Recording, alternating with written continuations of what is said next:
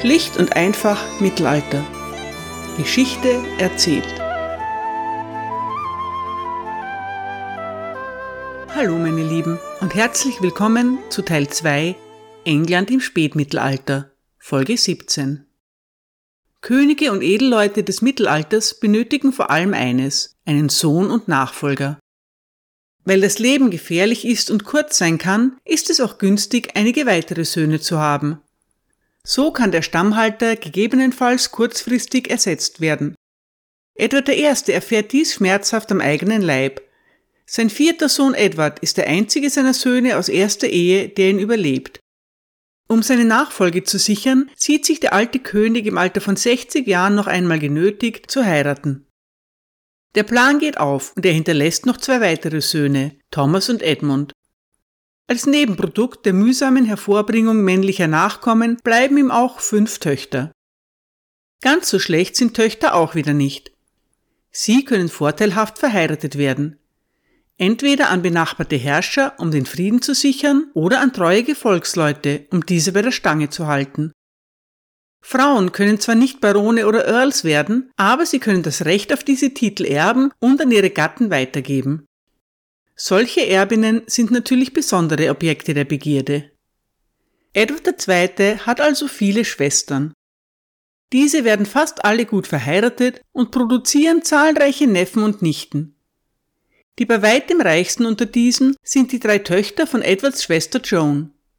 Viele Männer möchten eine von ihnen heiraten. Sieben wackeren Rittern gelingt es, den wertvollen Preis zu erringen.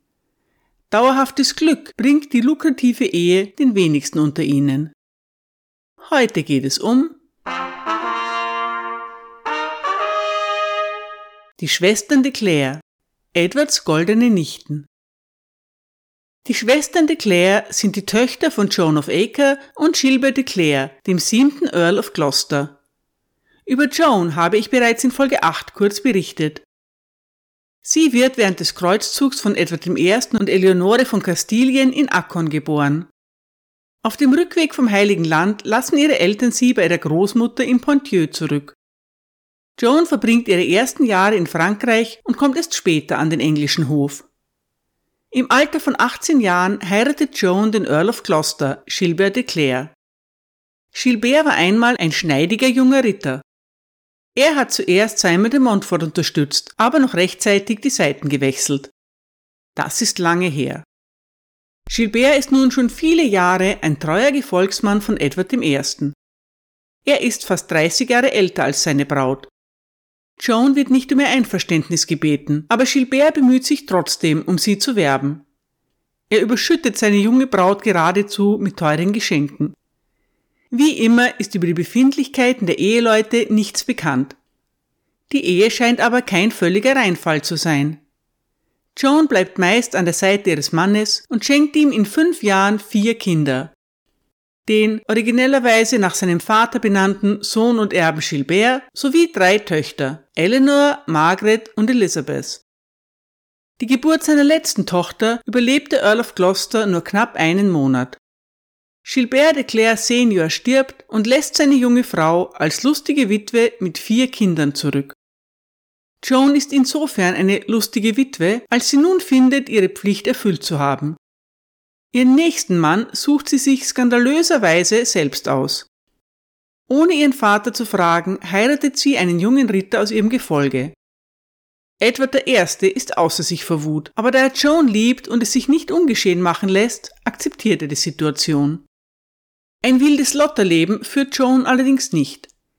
Die junge Frau ist weiterhin ständig schwanger und bekommt auch mit ihrem zweiten Ehemann vier Kinder. Joan darf 18 Jahre alt werden, bevor sie verheiratet wird. Ihren Töchtern ist das nicht vergönnt. Joans älteste Tochter Eleanor de Clare ist bei ihrer Hochzeit nicht ganz 14 Jahre alt. Dabei macht sie noch nicht einmal eine spektakuläre Partie. Sie wird die Frau von Hugh de Spencer dem Jüngeren. Ihr Schwiegervater, Hugh de Spencer der Ältere, ist zwar ein treuer Gefolgsmann von Edward I., aber doch nur ein einfacher Baron und für einen Magnaten nicht sehr wohlhabend.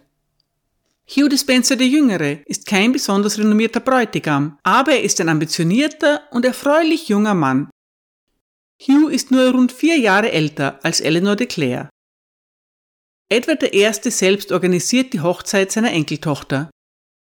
Er stellt dafür seine private Kapelle im Palast von Westminster zur Verfügung und bezahlt auch die Minnesänger.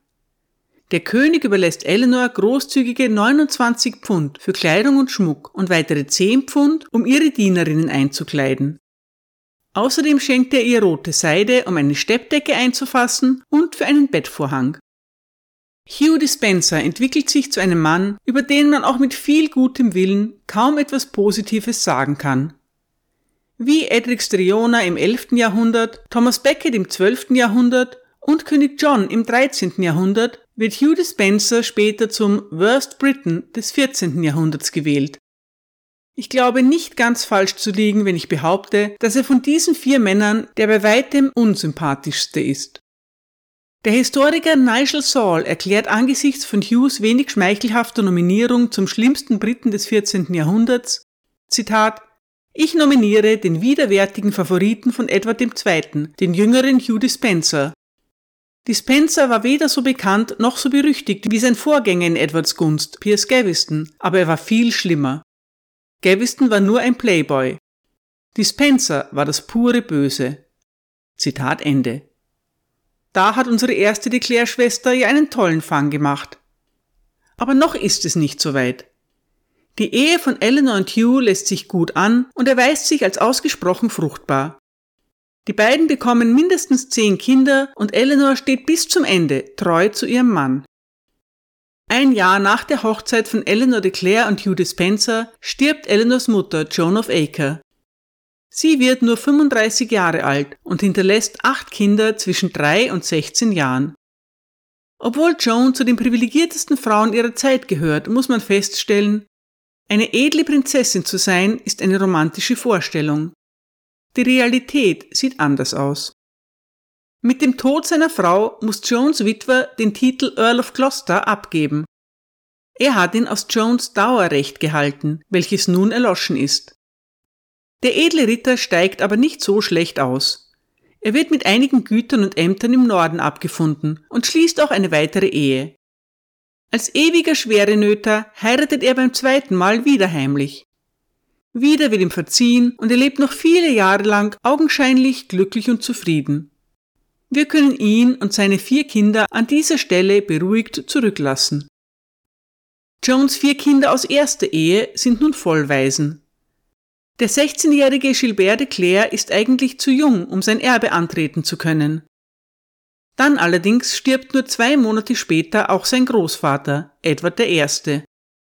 Der neue König, Edward II., braucht dringend junge Gefolgsleute, um sich gegen die altgedienten Magnaten durchzusetzen. Daher ernennt er seinen Neffen Gilbert bereits wenig später zum Earl of Gloucester und Hertford.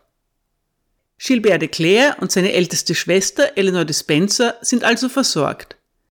Bleiben noch die beiden Jüngeren, die fast 14-jährige Margaret und die 12-jährige Elizabeth. Edward II. erkennt die gute Gelegenheit sofort. Das dringlichste Anliegen des jungen Königs ist es, seinen Favoriten Piers Gaveston aus der Verbannung zurückzuholen und für dessen Wohlergehen zu sorgen. In seiner ersten Charta ernennt er Piers zum Earl of Cornwall. Das Dokument ist wie üblich reich verziert. Es trägt die Wappen von Gaveston und, überraschenderweise, das der Declares. Der König plant also von Anfang an, Piers Gaveston mit einer seiner Nichten zu verheiraten. Seine Wahl fällt auf Margaret. Dass keine Eltern mehr vorhanden sind, die gegen den wenig standesgemäßen Bräutigam Einspruch erheben könnten, erleichtert die Sache. Der Bruder Gilbert de Clare wird sich hüten, seine eigene Erhebung zum Earl zu gefährden. Die Braut selbst wird sowieso nicht gefragt. Der Altersunterschied der Brautleute beträgt etwa zehn Jahre. Das ist auf den ersten Blick nicht gewaltig, aber man darf nicht vergessen, dass Margaret fast noch ein Kind ist. Zwischen einem 13-jährigen Mädchen und einem 23-jährigen kampferprobten Ritter liegen Welten. Im ersten Moment scheint es ein schweres Schicksal zu sein, den vermutlichen Liebhaber des eigenen Onkels heiraten zu müssen. Es ist aber keinesfalls sicher, dass Margaret unglücklich ist. Catherine Warner schreibt, Zitat, ein Historiker behauptete, Margaret Clare sei mit Piers Gaveston tragischerweise verheiratet worden. Es gibt keine wirklichen Beweise für ein solches Urteil. Gaveston war von Geburt an ein Adeliger, wohlhabend, witzig und klug, ein berühmter und brillanter Ritter und Soldat und ein fähiger Administrator und Anführer. Sein heutiger Ruf, kaum mehr als ein extravaganter Snob gewesen zu sein, ist unfair und unzutreffend, obwohl es sicherlich stimmt, dass er die Art von Persönlichkeit hatte, die viele Menschen abstieß. Im Gegensatz dazu verehrte Edward II. alles an ihm und war von seiner Jugend an und viele Jahre nach Gavestons Tod in ihn vernarrt. Ob Margaret von der Beziehung ihres Mannes zu ihrem Onkel wusste, was immer es darüber zu wissen gab, kann nicht festgestellt werden.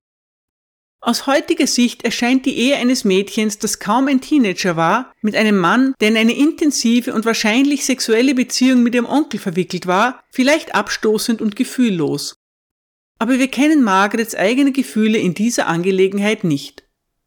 Gaveston war sehr versiert in höfischen Manieren und es scheint höchst unwahrscheinlich, dass er seine Frau gedemütigt hätte, indem er seine Beziehung zum König vor ihr zur Schau gestellt hätte. Margaret wurde bei der Heirat Countess und übertraf damit ihre ältere Schwester Eleanor. Das hätte vielleicht geholfen zu überwinden, dass ihr Mann von Geburt an mehrere Ränge unter ihr stand. Gaveston genoss ein Einkommen von etwa 4000 Pfund pro Jahr, während Margarets Schwager, Hugh Dispenser der Jüngere, nur etwa 200 Pfund erhielt und selbst das war ein Geschenk seines Vaters. Eleanor und Hugh besaßen in den ersten Jahren von Edwards Herrschaft überhaupt kein Land. Die 13-jährige Margaret wurde nicht nur Countess, sondern auch viel reicher als ihre ältere Schwester. Zitat Ende. Als Edward II. bald darauf auf den Kontinent reist, um Isabella von Frankreich zu heiraten, ernennt er Piers Gaveston zu seinem Stellvertreter. Die junge Margaret ist mit einem Mal die Frau des englischen Regenten. Es ist allerdings nicht sicher, ob das Ehepaar bereits zusammenlebt. Vielleicht hat Margaret die ersten Monate auch bei ihrer Tante Mary im Kloster von Amesbury verbracht. Das wäre für eine so junge Braut durchaus üblich und weniger langweilig, als es klingt. Tante Mary ist eine flotte Nonne, die dem Würfelspiel und anderen Unterhaltungen äußerst zugetan ist. Die Feinde von Piers Gaveston zwingen ihn schon bald dazu, ein weiteres Mal ins Exil zu gehen. Edward II. sorgt dafür, dass er das Land zumindest ehrenhaft verlässt, indem er ihn zum Lord Lieutenant von Irland ernennt. Gaveston ist aber gezwungen, sein Earldom Cornwall aufzugeben. Edward gewährt ihm als Entschädigung Ländereien im Wert von 2000 Pfund in seiner Heimat Gascogne sowie Ländereien im Wert von weiteren 2000 Pfund in England. Die englischen Ländereien hält Gaveston gemeinsam mit seiner Frau Margaret. Die 14-jährige Margaret müsste ihrem Mann nicht ins Exil folgen. Falls sie in England bliebe, würde sie für ihren Lebensunterhalt 2000 Pfund pro Jahr aus den Einnahmen von Cornwall erhalten. Margaret de Clare ist die Enkelin des alten Königs und die Schwester des Earl of Gloucester. Niemand will ihr schaden oder sie beleidigen. Margaret begleitet Piers Gaveston trotzdem nach Irland. Es gibt keinen Hinweis darauf, dass irgendjemand sie dazu gezwungen hätte. Eines kann man schon jetzt feststellen, und es zeigt sich immer wieder. Die de Clare-Schwestern stehen treu zu ihren Ehemännern, auch wenn die Familie dadurch zerrissen wird. Von den Geschwistern de Clare sind also zwei mehr oder weniger glücklich verheiratet. Eleanor Dispenser und Margaret Gaveston. Bleiben noch Gilbert und Elizabeth. Für sie gibt es eine spektakuläre Doppelhochzeit. Im englischen Mittelalter bleibt idealerweise alles in der Familie. Genau das trifft den Kern der Sache. Die englische Geschichte wird mehr und mehr zu den Querelen einer dysfunktionalen Großfamilie. Jede und jeder ist mit jeder und jedem verwandt. Auf Hochzeiten folgen Konflikte, die wieder durch Hochzeiten beigelegt werden. Auch hier. Die beiden unverheirateten de Clare-Geschwister heiraten zwei Kinder des anglo-irischen Adeligen Richard Burke, des Earl of Ulster. Elizabeth, die zwei Wochen zuvor 13 Jahre alt geworden ist, heiratet John, den ältesten Sohn und Erben des Earls. Der 17-jährige Gilbert heiratet Maud, eine der vielen Schwestern von John. Die de Clares bekommen auch einen prominenten Schwager, allerdings ist dieser gerade extrem in Ungnade. Eine weitere Tochter von Richard Burke ist die Frau von Robert Bruce. Elizabeth Burke, geborene Claire, gilt mit knapp 13 Jahren als zu jung, um mit ihrem neuen Ehemann nach Irland zu reisen. Auch sie scheint sich für etwas mehr als ein Jahr zu ihrer Tante Mary in das Kloster von Amesbury zurückgezogen zu haben. Dann segelt sie nach Irland, um bei ihrem Ehemann zu leben. Die De Clare-Schwestern haben ihren Platz in der englischen Oberschicht gefunden. Countess Margaret und die zukünftige Countess Elizabeth üben sich in ihren neuen Pflichten, während Eleanor Dispenser viel Zeit als Hofdame der Königin verbringt. Königin Isabella selbst ist noch ein Teenager und etwa im Alter von Eleanors jüngeren Schwestern. Eleanor versteht sich auch gut mit Edward II. Der König macht seiner Nichte immer wieder großzügige Geschenke. Wie wir bereits wissen, hält das Idyll nicht lange an. Im Januar 1312 bringt die mittlerweile 18-jährige Margaret Gaveston in York eine Tochter zur Welt. Im Mai wird ihr Ehemann Piers im Auftrag von Thomas of Lancaster hingerichtet.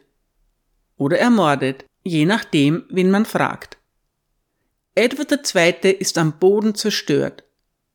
Über die Trauer der jungen Witwe ist, ich muss mich leider wiederholen, nichts überliefert. Sie und Edward bezahlen jedenfalls gemeinsam zwei Geistliche, um bei Gavistons Leichnam zu wachen. Über die Frage, ob Gaviston bei seinem Tod Earl of Cornwall war, bricht sofort ein erbitterter Streit aus. Die Ordainers sagen Nein, der König selbstverständlich Ja. Ein weiterer Todesfall löst das Problem. Catherine Warner schreibt, Zitat, der Tod von Margarets Tante im September 1312 löste das finanzielle Problem. Der Name der Tante war ebenfalls Margaret. Sie war mit dem früheren Earl of Cornwall verheiratet gewesen. Diese ältere Margaret hatte keine Kinder und ihr Dauer fiel von Rechts wegen an den König als Erbe ihres verstorbenen Mannes zurück. Edward gab diese Ländereien seiner Nichte. Die Einkünfte aus ihren Ländereien machten sie zu einer der reichsten Personen des Landes. Zitat Ende. Ein Jahr nach dem Tod von Piers Gaveston verstirbt ein weiterer Ehemann der de Clares, John de Burgh. Elizabeth de Burgh bleibt als 17-jährige Witwe mit einem sieben Monate alten Sohn zurück. Die de Clare-Schwestern sind wohlhabende junge Damen und als Nichten des Königs von höchstem Adel. Das ändert sich am 23. Juni 1314. An diesem Tag kommt ihr Bruder Gilbert de Clare, der Earl of Gloucester und Hertford, in der Schlacht von Bannockburn ums Leben. Mit einem Schlag werden Eleanor, Margaret und Elizabeth zu den reichsten Erbinnen von England. Zwei von ihnen sind gerade unverheiratet. Catherine Warner schreibt, Zitat, der enorme Reichtum, den die drei Schwestern erben würden, machte Margaret und Elizabeth verwundbar, da sie Witwen waren und keinen Ehemann und Beschützer hatten.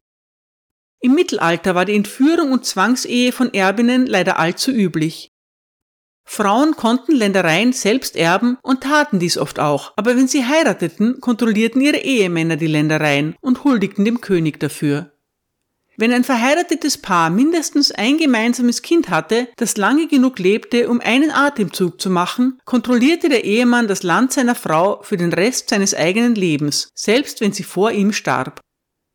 Eleanor Dispenser war in Sicherheit, da sie einen Ehemann hatte.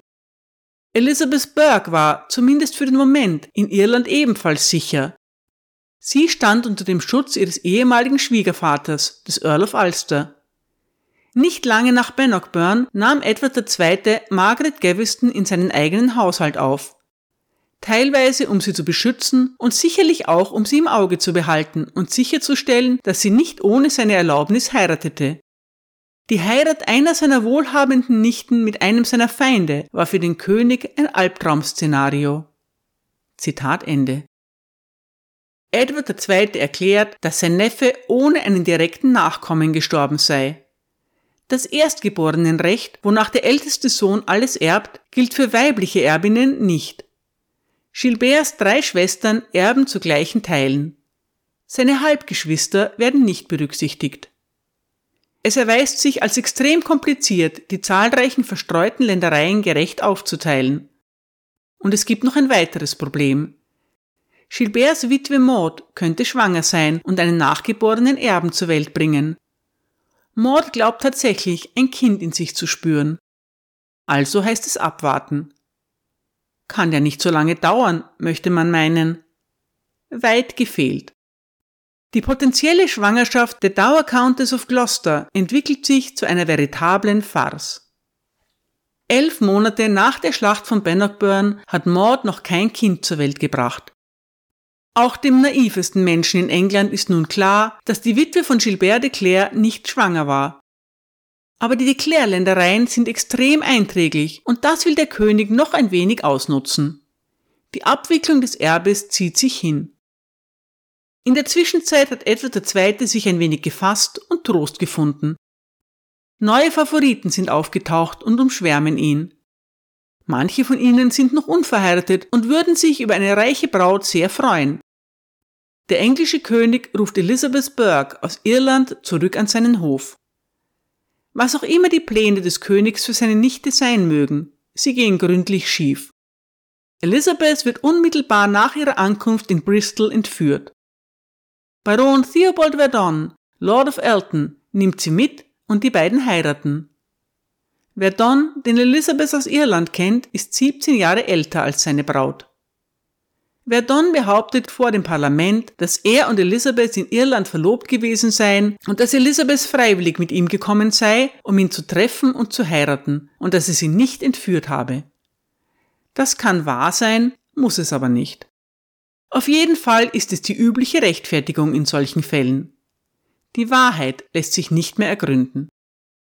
Anlässlich des gleichen Parlaments fordert Hugh Dispenser sein und seiner Frau Eleanors Drittel des Erbes von Gloucester.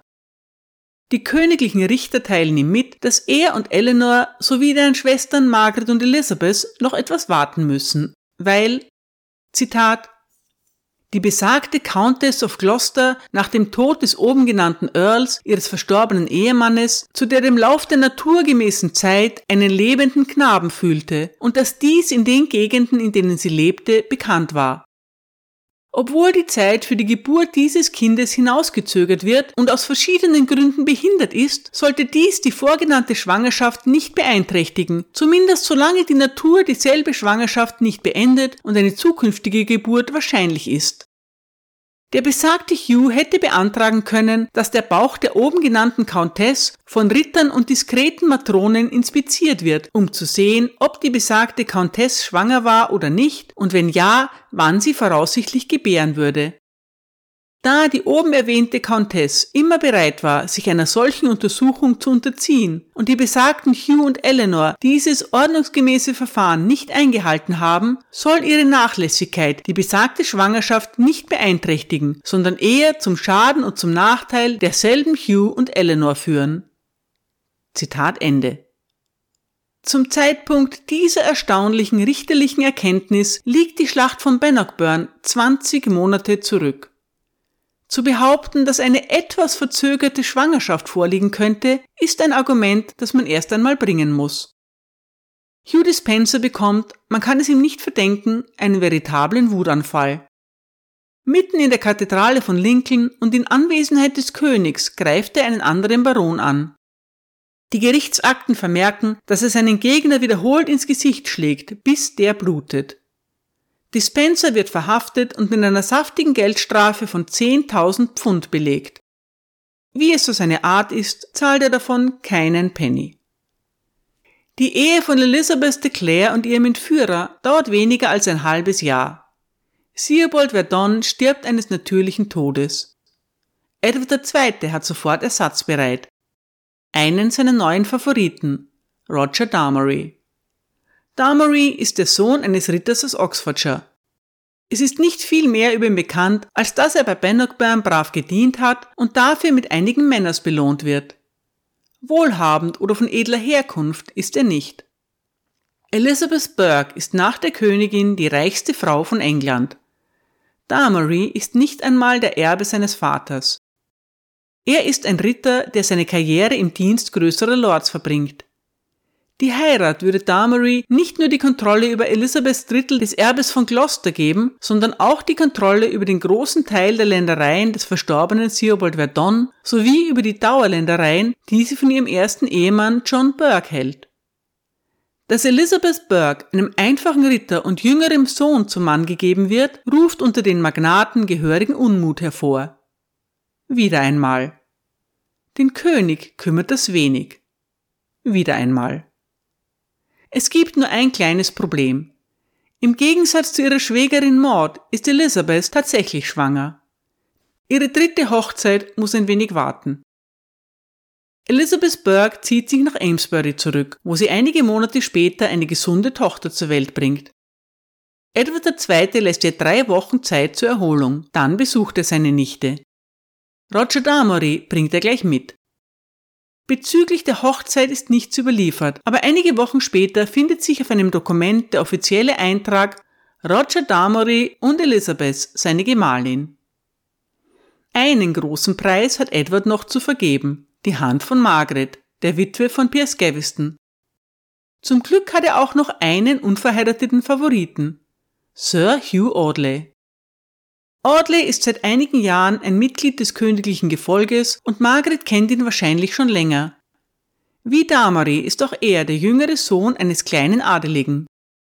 Audley steht nicht so hoch in der Gunst des Königs wie Roger Damari, aber er zählt zu seinem engeren Kreis. Hugh Audley und Margaret Gaveston werden in einer Kapelle der Burg Windsor in Anwesenheit des Königs getraut. Catherine Warner schreibt, Zitat, Margaret Gaveston, deren Name Margaret Audley wurde, hatte jetzt zwei der männlichen Favoriten ihres Onkels geheiratet, obwohl es unmöglich ist, mit Sicherheit zu sagen, welche Art von Beziehung Edward II. zu Audley hatte. Vielleicht war es sexuell, vielleicht auch nicht. In Ermangelung jeglicher Beweise in dieser Angelegenheit können wir nicht wissen, wie Margaret darüber dachte, einen weiteren Mann zu heiraten, der Edwards Liebhaber gewesen sein könnte. Aus anderen Quellen lässt sich schließen, dass Margaret im Allgemeinen wohl eine gefügige und nachgiebige Person war.